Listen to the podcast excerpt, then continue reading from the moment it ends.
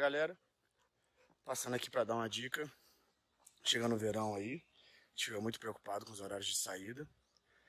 Então, vou passar para vocês aqui uma forma de você identificar se o piso está adequado para o seu cão, tá? Os veterinários contam até 3, apoio minha palma da minha mão no chão e conta até 10, para ter certeza que não vai queimar a pata do cão, tá? Uma sinalização muito importante, que eu uso muito na época do verão, são guarda-sol, guarda-sol de praia, onde uso bastante para caminhar com os cães, tá? Eu tenho o hábito também, se o animal for de pelo curto, eu umedeço a pele do animal com água gelada. Gosto de levar panos, tá? E uma garrafa de água semi-congelada. Por quê? Eu vou umedecendo o pano, passando no dorso do animal, passando na barriga, passando nas patas. Aqueles casos extremos, né? Que a gente não consegue ficar sem sair com o nosso cachorro. É, eu já tive a oportunidade de estudar bastante sobre a hipertermia, né? Que é um dos grandes causadores de morte de cães braxcefálicos, né? Mas atinge todos os sabe, os cães braxcefálicos são os que têm um focinho curto e o palato curvado.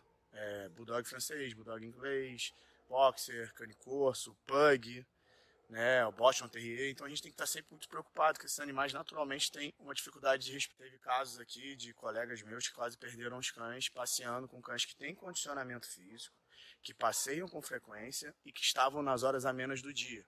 Então quero dar para vocês aí uma sinalização sobre hipertermia. Acontece com frequência, aconteceu com o cachorro da minha grande amiga. Eu já tinha tido a oportunidade de ter um bulldog francês branco, atleta, anda com ela para tudo quanto é lugar, e eu tive a oportunidade de falar para ela sobre os sintomas e sobre o tratamento emergencial. Para sair para passear com o Josh num domingo, 10 horas da manhã no verão, numa área totalmente arborizada. E o Josh, o primeiro sinal clínico foi uma, uma esterilização muito grande da língua, um esbugolhamento dos olhos, a pele muito quente, começou a apresentar uma respiração abdominal, pela dificuldade de respirar, e começou a se jogar no chão, tá?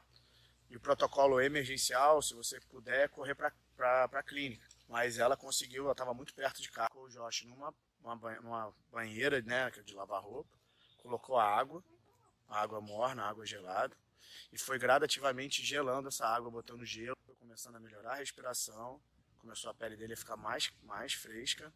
E aí o que que acontece? Quando chegou na veterinária, a veterinária falou, cara, graças a Deus que você tinha orientação, senão seu cachorro tinha morrido. Mais um caso hiper importante, tá? Também falar um pouco de pupila dilatada. Meu grande amigo a noiva dele ficaram brincando com bolinha e ela me mandou o vídeo de como ele ficou. Também teve uma hipertermia, só que ela conseguiu correr, ela mora muito perto da veterinária, graças a Deus foi uma hipertermia leve e deu tudo bem, não houve óbito, não houve problema. Graças a Deus ela conseguiu falar comigo rápido. Então assim, você precisa conhecer muito bem seu cachorro para passear com ele lá. Precisa ter noção de quando ele está cansado, de quando a respiração dele está alterada, de se ele está acostumado a andar nesses horários do dia. Tudo é um fator de risco, tá? Então segue essa dica aí. Toma muito cuidado no verão, tá bom?